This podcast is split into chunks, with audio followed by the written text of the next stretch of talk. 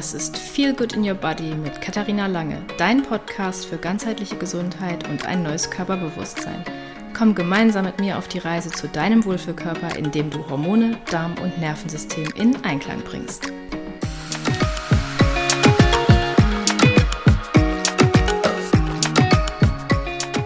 Wie du vielleicht weißt, geht mein Grundprogramm Body und Soul Connection Hormone und Damenbalance im Oktober in die zweite Runde. Yay! In diesem Programm lernst du, wie du dich und deine Gesundheit zur Priorität machst und was du wirklich brauchst, um Hormone und Darm in Balance zu bringen um wieder ganz in deiner Mitte anzukommen. Also hüpf auf die Warteliste und sichere dir einen exklusiven Zugang zu den begrenzten Plätzen, wenn das Programm im Oktober startet. Auf der Warteliste wirst du als Erste über alle Details, den Starttermin und exklusive Angebote informiert. Du wirst die Möglichkeit haben, dich frühzeitig anzumelden und von zusätzlichen Vorteilen zu profitieren. Verpasse nicht diese einzigartige Reise, die deine körperliche und emotionale Gesundheit revolutionieren wird. Alle Infos zum Grundprogramm findest du in den Show Notes.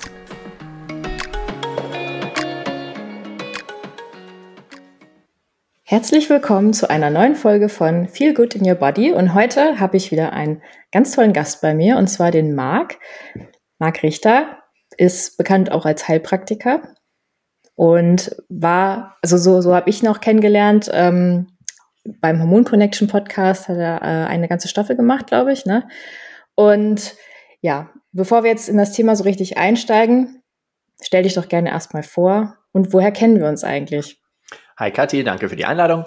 Also, Heilpraktiker, wie du gesagt hast, ich arbeite auch hauptsächlich mit Frauen in der Praxis, betreue Frauen in ganz Deutschland, mache das auch größtenteils online, habe vielleicht noch ein, zwei Patientinnen pro Woche in der Praxis und mache halt mit den Patientinnen alles Mögliche, also sei es äh, hormonelle Beschwerden, Energie, Müdigkeit, Verdauungsbeschwerden, emotionale Themen und arbeite mit nicht ganz so vielen Patientinnen zusammen, dafür ein bisschen tiefer, über ein bis zwei Jahre und schaue halt von Körper zu Geist, versuche das halt wirklich so ganzheitlich wie möglich zu machen, so lang, so weit es dieser Begriff halt noch hergibt und äh, bilde aber nebenbei auch junge Gesundheitscoaches aus. Einmal die mhm. Woche seit mehreren Jahren. Freue mich, dass ich da mein Wissen weitergeben darf und darüber kennen wir uns auch, dass du da eben auch beim Tobi mit im ähm, ja, Coach to Coach dabei warst und ich dir da hoffentlich ein bisschen an, von meinem Wissen weitergeben durfte. Ja, ich habe sehr viel von dir gelernt. Es das war eine sehr, sehr wertvolle Zeit auf jeden Fall. Das freut mich. Ja, und ähm, wir haben heute einige Punkte auf der Agenda, die ich heute gerne mal mit dir besprechen möchte, so in Bezug auf hormonelle Balance bei Frauen. Und da gibt es ja immer so wieder Themen, die hochploppen, wo man so mehrere Informationen hört und dann weiß man gar nicht so, was soll man jetzt eigentlich glauben. Und ein Thema, was bei mir immer sehr oft angesprochen wird, wenn äh, ich zum Beispiel über Supplementierung spreche und meine Meinung ist ja, man kann viel äh, über die Ernährung decken, aber eben mhm. nicht alles. Und das heißt ja nicht umsonst Nahrungsergänzung. Ähm, aber wie siehst du das denn? Ist Supplementierung sinnvoll, ja oder nein? Definitiv. Man muss sich halt einfach verschiedene Faktoren zu Gemüte führen wir haben mehr Stressoren in unserem Leben, mehr Herausforderungen in unserem Leben denn je. Wenn wir einfach mal nur gucken, wie viele Reize tagtäglich mit Social Media, Handy auf uns einprasseln, das sind mehr Reize, als unsere Großeltern wahrscheinlich jemals in ihrem Leben wahrgenommen haben, was fast täglich auf uns einprasselt. Wir haben mehr Umweltgifte, Toxine, Schwermetalle, Pestizide denn je in dem ähm, Kreislauf des, unseres Planetens, die auch uns ähm, tagtäglich betreffen, egal wie bio man sich ernährt. Und dann müssen wir einfach sagen, dass die Böden immer weiter ausgelaugt werden, weil das, was als Dünger auf den Böden aufgebracht wird, ist ähm, Natrium, Kalium und Phosphor. Das sind genau drei Sachen, die da gedüngt werden, der Rest halt gar nicht. Und dann betreiben wir halt eine sehr schlechte Monolandwirtschaft, dass immer wieder die gleichen Sachen angebaut werden und dadurch halt immer wieder die gleichen Nährstoffe aus dem Boden rausgezogen werden und da einfach deshalb zu uns immer weniger Nährstoffe kommen. Und das eben auch nur, wenn du dich perfekt ernährst, also wirklich sehr natürlich. Und die aller, allermeisten essen dann halt auch einfach mal sehr hochverarbeitete Lebensmittel, die halt keine Nährstoffe mehr enthalten. Das bedeutet, ich messe ja sehr, sehr viel in der Praxis, Haarmineralanalyse, Blutwerte und ich habe Haarmineralanalysen von allen möglichen Menschen gesehen, von sehr ungesund zu sehr gesund und ähm, alle Leute, die ich messen durfte, die sehr gesund sich ernähren und auch sehr gesund sind, kaum Symptome haben, haben trotz dieser Umstände keine perfekte, in Anführungszeichen, Werte oder Haarmineralanalyse gehabt, weil sie halt nicht supplementiert haben.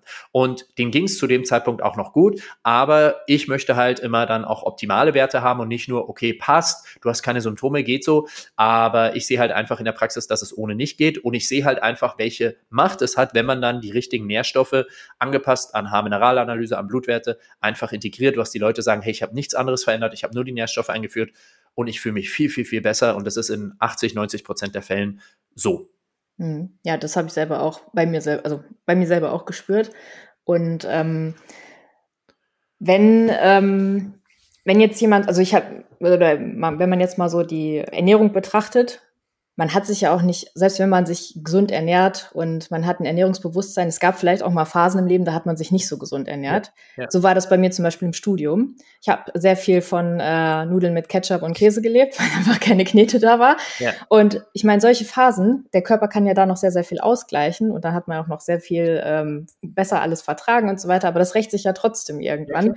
und ähm, ja, deswegen hat einfach jeder eigentlich hat Mängel und selbst wenn er sagt, ich ernähre mich gesund, es gab immer Phasen, da hat man sich mal scheiße ernährt.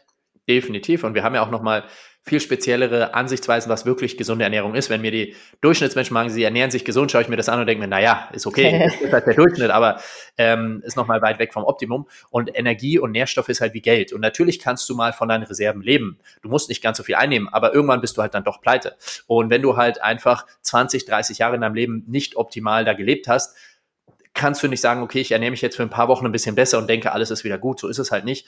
Eben mhm. on top, die Ansprüche sind höher denn je an uns Menschen und die Stressoren und was auf uns einprasselt. Deswegen brauchen wir mehr denn je, aber kriegen weniger als jemals zuvor in unserer Ernährung. Ja, das stimmt. Und apropos, ähm, wir brauchen immer mehr. Das äh, kommt jetzt so, ähm, bekomme ich auch ganz oft so die Fragen von aus der veganen Ecke, ne? Ähm, ich war ja selber auch schon drei Jahre vegan. Mir ging es zu der Zeit nicht gut, muss ja, ich ehrlich ich war, sagen. Ich war nur zehn Monate vegan. ja, wir haben es alle mal ausprobiert. Ja. Ähm, wie stehst du denn zu dem, ähm, zu dem Veganismus oder generell zu veganer Ernährung? Also ich glaube, jeder, der in den Gesundheitsbereich kommt, probiert es wahrscheinlich mal aus den gleichen Gründen aus wir wollen die Umwelt retten, wir wollen die Tiere retten und man sagt uns noch, es ist gesünder. Und dann äh, ja, betreiben das die meisten von uns auch und merken halt, okay, ist jetzt, irgendwie geht's mir nicht ganz so gut, wie ich dachte. Vielleicht vielen geht's anfänglich besser, worüber wir auch gleich reden können, warum das der Fall ist. Aber ich sehe halt einfach in der Praxis, dass es vor allem langfristig auf gar keinen Fall funktioniert, weil unsere Genetik daran überhaupt nicht angepasst ist. Unsere Genetik ist einfach an tierische Produkte angepasst. Je nordischer wir sind, je hellhäutiger, blonder wir sind, desto eher ist deine Genetik daran angepasst, dass du im Winter vor allem viele tierische Produkte gebraucht hast. Und das sieht man oft in der Genetik. Es gibt gewisse Gene, die zum Beispiel Vitamin A, Beta-Carotin aus Pflanzen in echtes Vitamin A, Retinol umwandeln können. Je nordischer deine Genetik, desto eher funktioniert dieses Gen kaum bis gar nicht. In Äquatorrealgegenden, wo sehr viele Pflanzen das ganze Jahr zur Verfügung stehen, funktioniert die Konvertierung meistens genetisch gesehen besser. Und so sieht man das an vielen Genabschnitten, die halt aus pflanzlichen Inhaltsstoffe andere Sachen umwandeln können, die wir eigentlich bräuchten. Und wenn wir mal gucken, ähm, wie viele Nährstoffe einfach in rein pflanzlicher Ernährung nicht vorkommen, das sind insgesamt zehn Mineralien, Mikronährstoffe, äh, Aminosäuren, Fette und ähm, sowas, dann, dann kann ich mir halt nicht vorstellen, dass das für uns ideal geplant war. Wenn du genetisch gesehen eben von der Äquatorgegend kommst, wo das ganze Jahr Pflanzen waren, und das ganze Jahr die Sonne scheint. Vielleicht ist deine Genetik, Mikrobiom noch eher daran angepasst. Aber wenn du mal überlegst, okay, sobald jetzt spätestens ab Oktober, November, vielleicht Dezember der Boden gefroren wäre, von was würdest du dich denn ernähren, wenn du dich vegan ernähren würdest? Von Sachen, die nicht mal aus dem Kontinent Europa kommen, sondern die kommen gar nicht hierher, sondern die musst du von ganz, ganz weit exportieren. Und da ist unsere Genetik überhaupt nicht drauf angepasst. Das kann nicht das Wahre für die Umwelt sein. Und das große Problem ist einfach die konventionelle Landwirtschaft, der billige Konsum, dass wir halt nicht mehr bereit sind, Geld für diese Qualität auszugeben, dass es den Tieren gut geht und dass dort wirklich darauf geachtet wird. Aber ich behandle in der Praxis keine veganen Patienten, weil ich einfach gemerkt habe, es gibt keine guten Ergebnisse und dann bin am Ende ich schuld. Deswegen muss es zumindest vegetarisch sein. Aber ich habe auch ganz viele Patientinnen dazu überreden können, wieder tierische Produkte, Fleisch auch in ihre Ernährung einzubauen. Und die Ergebnisse waren immer gut. Periode kam wieder nach langer Zeit. Und äh, solche Ergebnisse haben mich halt da immer wieder bestätigt. Und deswegen würde ich einfach sagen, hey, vegan funktioniert langfristig für deine Gesundheit auf gar keinen Fall. Mhm. Ja, also das hatte ich auch schon den Fall. Ich hatte, ähm, die war zwar keine Veganerin, die war Vegetarierin und die hat dann auch von sich aus gesagt, sie probiert es jetzt wieder mit Fleisch, weil sie auch irgendwie je mehr wir miteinander gearbeitet haben, sie hatte selber Bock drauf. Und dann, ja. wenn der Körper dir das schon zeigt, dass du Lust hast auf äh, tierisches Eiweiß, dann ähm, war, war für mich auf jeden Fall ein Zeichen, dass es ähm, richtig ist, weil der Körper weiß ja oft, ja. was ja. gut für einen ist. Ja. Und der Grund, warum es vielen damit anfänglich besser geht, ist, weil sie halt einfach einen Haufen Zeug weglassen, was nicht so gut ist. Also man lässt ähm, Milch, Kuhmilchprodukte weg, worauf viele auch zu Beginn reagieren, was ich auch bei vielen rausnehme. Manche reagieren auch auf Eier, was die Leute rausnehmen. Die Leute essen halt grundlegend einfach viel, viel mehr Gemüse, was auch niemanden schaden würde. Und mhm. die meisten Leute, die sich vegan ernähren, achten allgemein viel mehr auf Lebensmittelqualität, kaufen auf einmal Bio ein, kaufen weniger Scheiß ein und leben allgemein halt gesünder, weil wenn man sich mit Veganismus beschäftigt, beschäftigt man sich auch mit anderen Sachen wie mit Bewegung, ähm, Achtsamkeit, all solchen Faktoren. Und deswegen geht es da vielen zu Beginn einfach auch besser. Mhm. Ja, und was hältst du dann von den ganzen Ersatzprodukten? Ja, ich glaube, da brauchen wir nicht großartig reden. Keine gute Idee. Also alles, was hochverarbeitet ist, ist halt einfach keine gute Idee. Und äh, wenn du halt dann sagst, ja, okay, Fleisch ist ungesund, ich nehme jetzt hier mein äh, veganes Burger Patty und schaust dir die Inhaltsstoffe an, äh, hauptsächlich dann irgendein Sojaproteinisolat mit äh, Soja und anderen Inhaltsstoffen, die du noch nie gehört oder aussprechen kannst, da braucht, glaube ich, keiner drüber nachdenken, dass das halt nicht gesund ist. Ja. Ähm, ich hatte mal ähm, jemanden im Coaching, der kam von einem Arzt mit ähm, Diagnose Eiweißallergie. Mhm. sie sollte sich vegan ernähren. Mhm haben wir, ähm, haben wir auch relativ schnell ähm, rausgefunden, dass es gar nicht daran lag, sondern die hatte einfach zu wenig Magensäure. Sie konnte das nicht so gut verarbeiten, ja, ja. das ganze Protein. Und ja. äh, deshalb äh, haben wir das eigentlich relativ schnell in den Griff bekommen. Mittlerweile ist sie auch wieder alles. Ja, ja, ja. Ja, du kannst nicht allergisch gegen was sein, was du tagtäglich brauchst. Also ja. das ist das gleiche mit Histamin. Es wird ja dann auch mal von Histaminintoleranz gesprochen. Du kannst nicht intolerant gegen was sein, was dein Körper selber herstellt und was du wirklich wichtigerweise brauchst. Du kannst gegen sowas wie Gluten Kuhmilchprodukte, ja, aber so essentielle Sachen wie Eiweiß oder Histamin kannst du nicht intolerant sein. Du kannst vielleicht zu viel davon haben oder ein mhm. Problem mit der Verarbeitung. In dem Moment, wo du sagst, ja, okay, du kannst das Eiweiß nicht richtig verdauen, ist es eine ganz andere Thematik als, okay, du bist, hast eine Unverträglichkeit oder Allergie gegen Eiweiß. Mhm. Ja. ja. Ähm, dann hätte ich jetzt noch auf meiner Liste Salz. Mhm. Da höre ich auch immer sehr viel. Ähm, ich kenne zum Beispiel einen äh, Nephrologen hier aus der Gegend und der ist ganz vorsichtig mit Salz. Hm. Aber ich bin auch der Meinung, wir brauchen Salz. Ja, definitiv. Ähm, wenn wir uns zum Beispiel auch Karl Lauterbach, unseren Gesundheitsminister, anschauen, der lebt auch seit Jahren so salzarm und salzfrei, wie, wie er kann. Und man sieht anscheinend, wo es hinführt. Also ähm, das ist da kein gutes Beispiel dafür. Wir ähm, sind halt schon immer mit Salz groß geworden. Und wenn man sich anguckt, Salz ist ein ganz, ganz wichtiger Teil unserer Gesellschaft. Ähm, das englische Wort für Gehalt ist ja Salary. Und Salary kommt vom lateinischen Wort für Salz, Sal, Salis. Das heißt, früher wurde das Gehalt wirklich mit Salz ausbezahlt, weil man wusste, wie essentiell das ist. Und ähm, die, das große Mysterium um Salz ist, dass man sagt, okay, Salz kann den Blutdruck erhöhen. Das heißt, Erstens, nur die Leute, die überhaupt einen erhöhten Blutdruck haben, sollten sich damit überhaupt mal beschäftigen. Und in der Datenlage hat sich auch gezeigt, dass die Leute nicht auf das Natrium in dem Salz mit Blutdruckerhöhung reagieren, sondern auf das Chlorid. Salz ist ja mhm. Natriumchlorid. Das heißt, da ist das dann eher eine Thematik mit dem Chlorid, aber das habe ich in der Praxis noch nie erlebt, dass das auch der Fall wäre.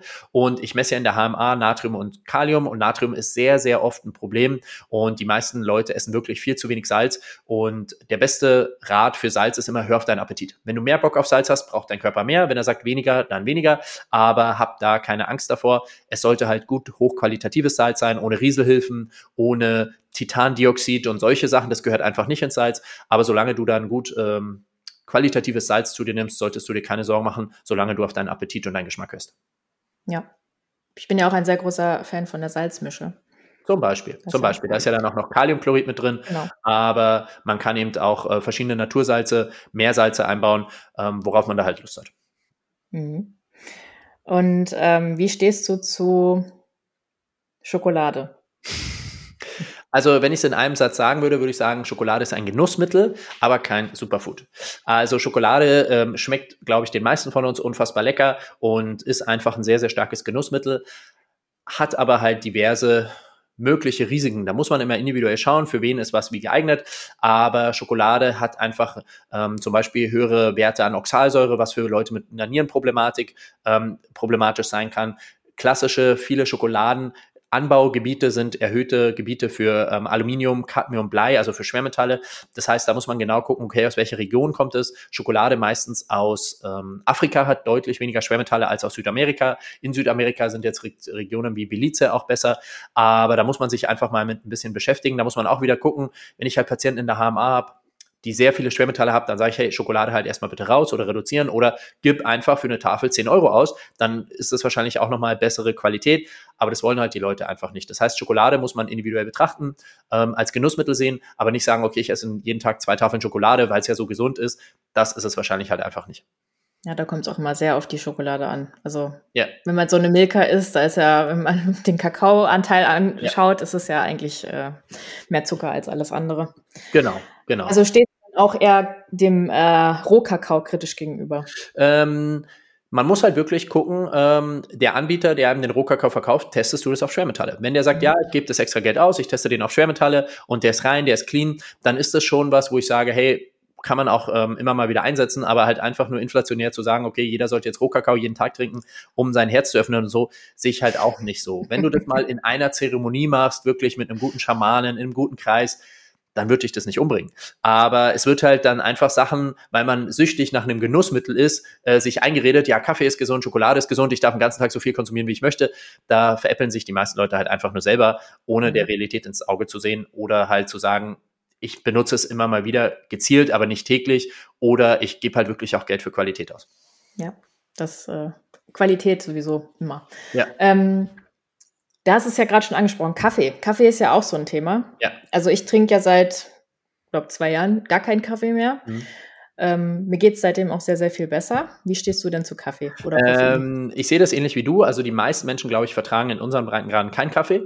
Es gibt beim Kaffee vor allem die Genetik. Es gibt Leute, das, da habe ich ja vorhin schon kurz drüber gesprochen, mit vegan oder nicht vegan. Das heißt, deine Genetik entscheidet da schon gewisse Punkte.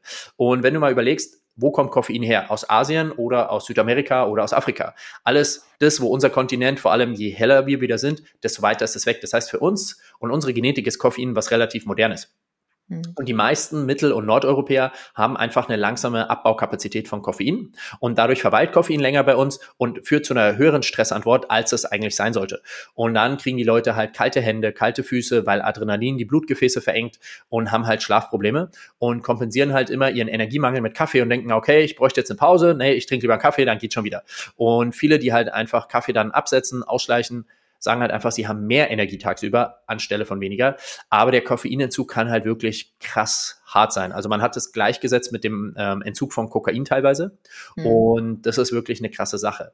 Es gibt noch andere Daten, dass Koffein auch andere Probleme machen kann oder Kaffee andere Probleme machen kann, auch bei Leuten, die es abbauen können. Deswegen würde ich einfach jedem mal raten, lass mal vier Wochen in deinem Leben Koffein, Kaffee komplett weg, also auch keinen Mate-Tee oder sowas trinken und schau einfach, ob du einen Unterschied merkst, ob du besser schläfst, bessere Stimmung hast, weniger gestresst bist, mehr Energie hast. Und wenn ja, dann redet dein Körper eindeutig mit dir. Wenn du keinen Unterschied merkst, kannst du auch mal ein oder zwei Tassen hochwertigen Kaffee mit einbauen. Aber die meisten Leute heutzutage sind einfach super gestresst, deswegen ist es keine gute Idee. Und wenn ich halt Leute habe, die sagen, hey, ich schlafe schlecht ein, ich schlafe schlecht durch, ich bin den ganzen Tag gestresst, dann nehme ich Kaffee viel, viel schneller raus. Und bei Kaffee hat es auch ganz, ganz viel wieder mit Qualität zu tun, weil Kaffee einfach sehr schnell ähm, Schimmeltoxine ausbildet. Kaffee wird schlecht gelagert und Kaffee ist auch oft mit Toxin belastet. Das heißt, ich habe Leute, die dann ab und zu sagen, ja, mal kriege ich von Kaffee Durchfall oder Bauchweh, mal nicht hängt es oft mit der Qualität zusammen oder die Kaffeemaschine kann auch leicht verschimmeln. Also da sind wieder viele Aspekte, sind wir erstmal wieder bei Qualität und wieder bei der Individualität. Und ähm, in der Praxis würde ich aber sagen, den meisten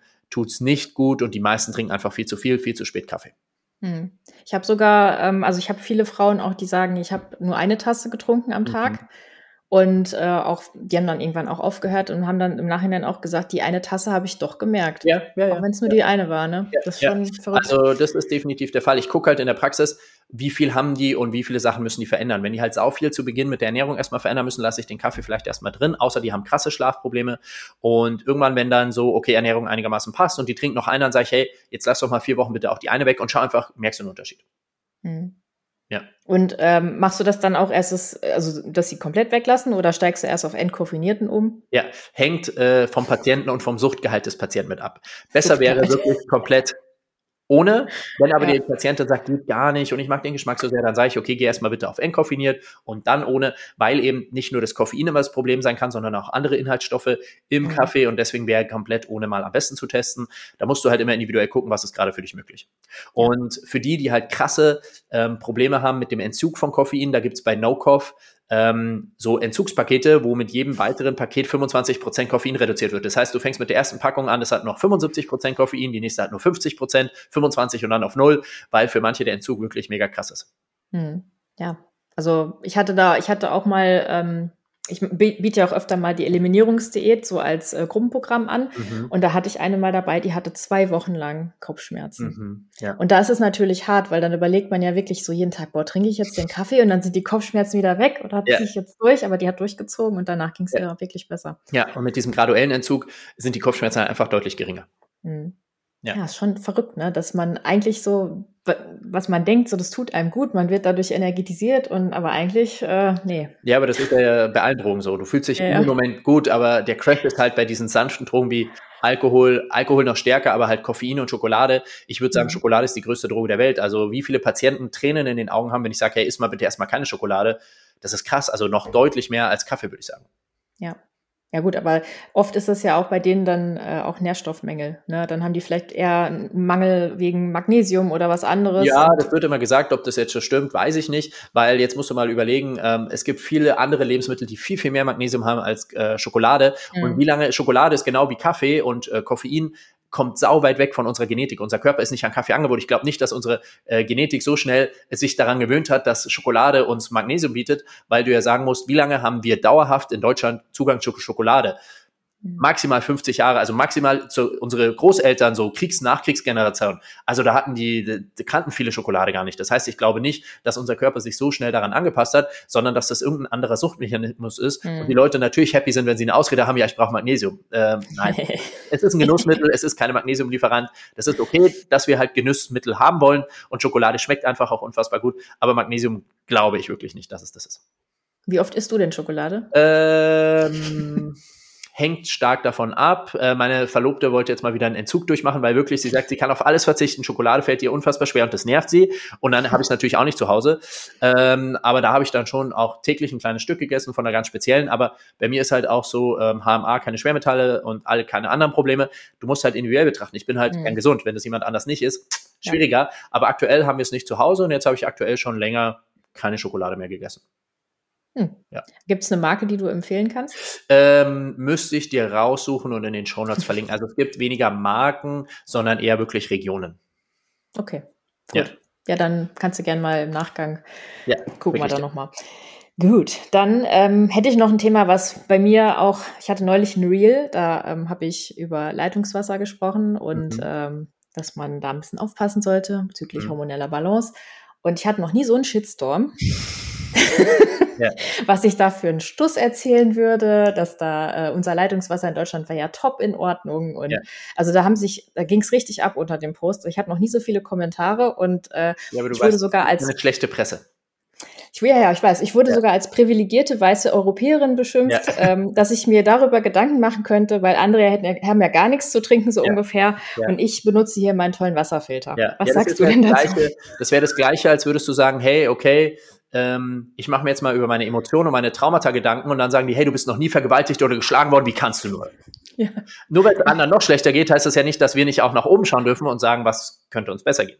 Ja. Ich habe mir dazu einfach mal ähm, halt ein paar Überlegungen gemacht und habe einfach mal eingegeben auf YouTube Leitungswasserqualität Deutschland. Und da habe ich einen Bericht vom SWR, also klassisches Mainstream-Fernsehen gefunden von 2020, 2021, wo die mal äh, Leitungswasser getestet haben und in die Kläranlagen gefahren sind und halt krasse Rückstände von äh, Schmerzmitteln und Antidepressivern und der Pille im Leitungswasser gefunden haben als mhm. Mainstream-Media. Und dann sind die da zur Kläranlage gefahren und haben mal gefragt und haben gesagt, ja, es sind halt immer mehr Medikamentenrückstände im Leitungswasser ähm, durch den Urin oder weil die Leute einfach ihre Medikamente dann ins, ähm, ins Klo kippen, wenn sie es nicht mehr brauchen. Und wir haben einfach in den Kläranlagen nicht die Filter, um das rauszufiltern. Das würde Milliarden kosten, können wir einfach nicht machen. Und dann mhm. hat man halt auch krasse Nitratrückstände im Leitungswasser gefunden, weil einfach, wenn die Bauern da eben düngen, sau viel Nitrat in gewissen Regionen im Leitungswasser ankommt, was auch viel zu viel ist. Und ähm, das ist halt genau das gleiche mit Glyphosat, Pestiziden. Und diese Sachen findest du einfach da. Schwermetalle ist nicht so das große Problem. Da hängt es dann mehr davon ab, welche Rohre du hast, ob du Kupferrohre hast, ob du äh, alte Bleirohre in alten Rohren hast. Aber halt diese ganzen östrogenartigen Sachen wie Plastizide, Pestizide, Pillenrückstände, Antidepressiva, Schmerzmittel, findest du definitiv, vor allem in größeren Regionen von äh, Großstädten. Und da kannst du einfach mal bei YouTube SWR, ist ein aktueller Bericht der letzten zwei, drei Jahre, Mainstream-Fernseh, wo die das messen und testen und sagen, hey, wie kann das sein? Mhm. Und das ist keine Verschwörungstheorie, sondern das ist halt einfach der Fakt. Ist es besser als in den meisten anderen Ländern? Ja. Könnte es besser sein? Eindeutig. Also wir sind die Einäugigen unter den Blinden. Und ähm, da geht's halt wieder darum, was möchtest du? Möchtest du optimal oder möchtest du halt einfach ähm, Mainstream da mit rumschwimmen? Und das darf jeder sich selber aussuchen. Mhm. Ja.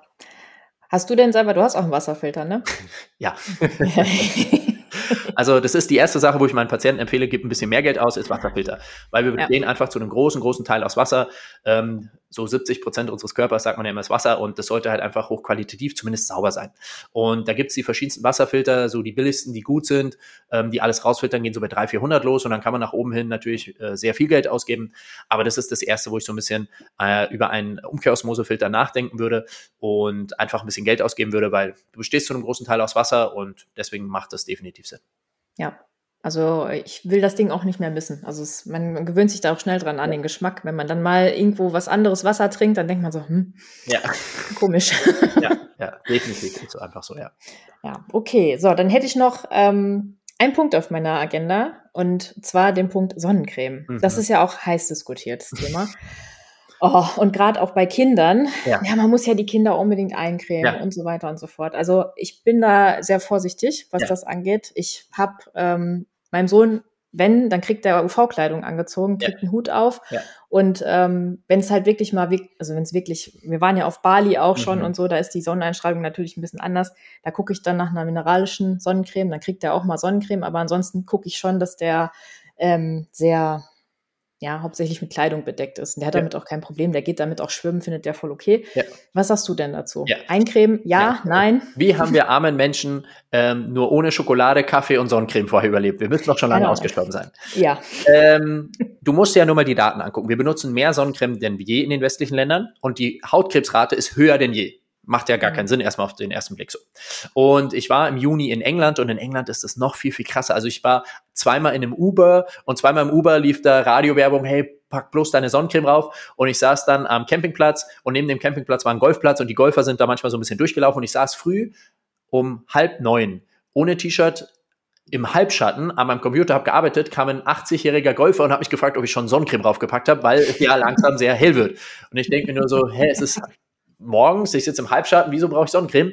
Und äh, das Thema ist wirklich krass. Und ähm, die Zahl ist einfach eindeutig, Hautkrebs höher denn je und wir benutzen mehr Sonnencreme denn je. Wenn das funktionieren würde, dann hätte es schon funktioniert. Ähm, der Aspekt ist natürlich, dass die Leute immer weniger Zeit draußen verbringen und dann am Wochenende mal im Hochsommer Zeit haben und denken, so, jetzt packe ich mich mal fünf Stunden in die pralle Sonne. Ja, Eine geil. gute Idee. Keine gute Idee. Also natürlich solltest du nicht verbrennen. Natürlich solltest du nicht lobsterrot sein. Aber das Problem ist eben nicht die Sonne, sondern dass dein Körper nicht an die Sonne gewöhnt ist und mhm. dass du ähm, nur einmal die Woche dich dann rauslegst und dann sagst, aber ich möchte jetzt unbedingt fünf Stunden in der prallen Sonne sein. Dafür sind wir halt einfach natürlich nicht gemacht. Und ich merke bei meinen Patienten, je gesünder die werden, desto mehr sagen die, Marc, ich vertrage die Sonne viel besser, ich kriege keine Sonnenbrände mehr, ich kann viel länger in der Sonne aushalten, ohne dass es mir schlecht geht, ohne dass ich rot werde. Das heißt, ähm, je mehr Omega-6-Fettsäuren, schlechte Fette du in deine Zellmembran eingebaut hast, desto schneller verbrennst du auch weil das einfach schneller dann oxidiert. Und du musst natürlich mit der Sonne, die ist sehr mächtig und wie es bei Spider-Man so schön heißt, mit großer Macht kommt große Verantwortung. Du musst natürlich achtsam damit umgehen und du solltest lieber jeden Tag eine halbe, dreiviertel Stunde in die Sonne gehen, je nach Hauttyp und dafür aber halt nicht so lange, aber dafür eben täglich. Und wenn du natürlich ein sehr heller Hauttyp bist, kannst du nicht so lange in die Sonne gehen wie ein sehr dunkler Hauttyp, aber das ist auch Training. Ich würde jetzt als Hauttyp sagen, ich bin ein Ticken dunkler als du, ich habe nicht ganz so blonde Haare, aber ich kann mittlerweile saulang in die Sonne gehen. Ich verbrenne maximal so leicht einmal im Jahr äh, wenn gerade so der, der starke Sommer losgeht, aber eigentlich auch schon nicht mehr. Und ähm, die Sonne ist so viel wichtiger, als dass du eigentlich Angst haben solltest, davor zu verbrennen. Und das Problem mit der Sonnencreme ist einfach, dass du dann gar kein Vitamin D produzierst, dass du das Sonnenlichtspektrum veränderst. Also wenn du eine mineralische hast, blockst du ja alles der Sonne. Das ist okay. Aber wenn du halt eine hast, die durchsichtig ist, blockst du ja nur gewisse Teile des Sonnenlichts und andere kommen wiederum durch. Und wenn du dann das Spektrum der Sonne veränderst, dann gibt's wirklich Probleme. Und das ist viel, viel gefährlicher. Das heißt, wenn man die Sonne blockt, sollte man eine mineralische nehmen, die wirklich weiß ist, die nicht so sexy aussieht, die halt aber alles blockt. Oder am besten mhm. mit Schatten und Kleidung arbeiten. Also ich sage ja auch meinen Patienten, bitte nicht verbrennen. Aber halt Kleidung anziehen. Ähm, ich habe auch im Urlaub immer weiße Leinenkleidung, lange weiße Seidenkleidung dabei, ähm, setz dann Hut auf, äh, verbring viel Zeit in der ähm, Schatten, aber ohne Sonne produzierst du einfach kein Vitamin D und mit Sonnencreme eben erst recht nicht. Und ähm, wir brauchen auch andere Anteile des Sonnenlichts für unsere Haut, für unsere Gesundheit und die werden halt alle einfach mit Sonnencreme ähm, geblockt und mhm. 99 Prozent aller Sonnencremes haben halt einfach hochtoxische Inhaltsstoffe, die wirklich krebserregend sind, wo ich mir denke, hey, äh, mit der Sonne, seit am Beginn der Menschheit leben wir mit der Sonne, ohne Sonne geht es uns allen schlecht, aber Sonnencreme hat auf einmal kanzerogene äh, Inhaltsstoffe, also da, da muss man doch nur mal einfach ein bisschen logisch denken und ja, mhm. mit Verstand rangehen, nicht verbrennen, sich langsam dran gewöhnen, ähm, Schatten, Kleidung, aber eben keine Angst vor der Sonne. Ohne Sonne würde es kein Leben auf dem Planeten geben. Ja, und auch ganz wichtig, keine Sonnenbrille tragen. Ja, man, man sieht einfach, ja. dass ähm, je mehr die Leute Sonnenbrille tragen, desto schneller kriegen sie einfach Sonnenbrand, weil mhm. Deine Augen sind ja nicht nur zum Sehen da, sondern die nehmen ja auch Informationen aus dem nicht sichtbaren Spektrum auf. Und deine Augen sind die ersten, die sehen, boah, da ist UV-Strahlung in der Sonne, ich muss ein bisschen mehr Melanin produzieren, um äh, mich vor der Sonne zu schützen. Und wenn du halt eine Sonnenbrille trägst, kommt diese Information gar nicht bis viel später im Gehirn an und du verbrennst ja. viel, viel leichter und schneller. Das sieht man auf der Straße und dazu gibt's auch gute Studien, dass Leute mit Sonnenbrille höheres Risiko für Hautkrebs haben, weil sie natürlich schneller verbrennen. Hm. Ja, ich musste gerade dran denken, wo du das erzählt hast mit, mit äh, du warst in England. Und wenn ich jetzt äh, in Urlaub fahre und ich tre treffe Engländer, die sind ja immer krebsrot, ne? Aber wo sind dann die, äh, die, die sich, äh, die da so aufpassen? Ja, also es ist verrückt. aber ja, und auch jetzt mit der Sonnenbrille, du darfst natürlich Sonnenbrille tragen, aber wenn du im Auto sitzt, wenn du irgendwie sagst, hey, das geht gar nicht anders. Aber du solltest halt, wenn du es erstmal rausgehst und dein noch gar nicht dein Körper weiß, jetzt ist hier gerade Sonne, solltest du halt erstmal Sonnenbrille abnehmen, dich daran gewöhnen. Aber wenn du Auto fährst und sonst nicht siehst, natürlich sollst du eine Sonnenbrille tragen. Aber einfach nur um cool auszusehen und so ist halt wieder was anderes. Ja, das stimmt. Jo, so, ich glaube, jetzt haben wir erstmal einige der Punkte, die immer heiß diskutiert sind, durch. Jetzt habe ich noch drei Fragen an dich. Sehr gerne. Und zwar, die erste Frage ist, dein Lieblingsessen aus der Kindheit? Pizza. Isst du das heute auch noch gerne? Ja, ähm, Machst du es anders? Ja, natürlich. Also deutlich seltener und ich achte natürlich deutlich mehr auf Qualität. Ähm, es gibt einfach Pizzerien, die natürlich Sauerteigbrot machen und durch den Sauerteigprozess das einfach schon mal viel, viel besser vorverdaut ist. Und meistens mache ich es auch so, dass ich eigentlich nur eine Margarita bestelle zum Mitnehmen und mir dann die ganzen Sachen, die ich draufpacke, selber mache. Dass halt einfach dann äh, Wurst, Käse, all diese Sachen viel bessere Qualität und sowas haben. Und das gibt's so einmal alle drei, vier Monate, weil ich auch sage, so oft habe ich gar nicht mehr Appetit drauf. Manchmal habe ich mhm. das einfach. Dann esse ich es auch mittags, weil wenn ich es abends essen würde, würde ich schle äh, schlechter schlafen. Aber ich würde schon immer noch so sagen, ähm, das ist so eins meiner Lieblingsgerichte. Auf täglicher Basis ähm, oder auf wöchentlicher Basis ist äh, Hackfleisch einfach immer easy, immer, schmeckt immer gut. Und dann ähm, würde ich sagen, meine Lieblingsbeilage sind Süßkartoffeln und mein Lieblingsgemüse ist einfach Brokkoli. Und das könnte ich wirklich fast täglich essen, schmeckt mir gut, ähm, liefert mir alles, was ich brauche. Ich würde vielleicht noch ein bisschen Feta oder Schafskäse drauf machen. Und das ist so auf wöchentlicher Basis eher so mein Lieblingsgericht. Ähm, genau. Sehr gut, das war auch mein Mittagessen quasi. Ja. Ja. Okay, so, was hast du denn als letztes nur für dich gemacht? Ich war gestern Abend beim Sport, beim BJJ, beim Kampfsport und das mache ich nur für mich selber. Sehr cool. Ja. So, und dann die letzte Frage. Mit dem Wissen, was du heute hast, was würdest du auf deiner Gesundheitsreise anders machen? In der Vergangenheit oder in der Zukunft? Kannst ja mal beides sagen. ähm, was würde ich in der Vergangenheit anders machen? es gab eigentlich nichts, wo ich so sagen würde, da habe ich richtig so Blödsinn gemacht. Ähm, also ich habe keine Brustimplantate, ich habe keine Tattoos.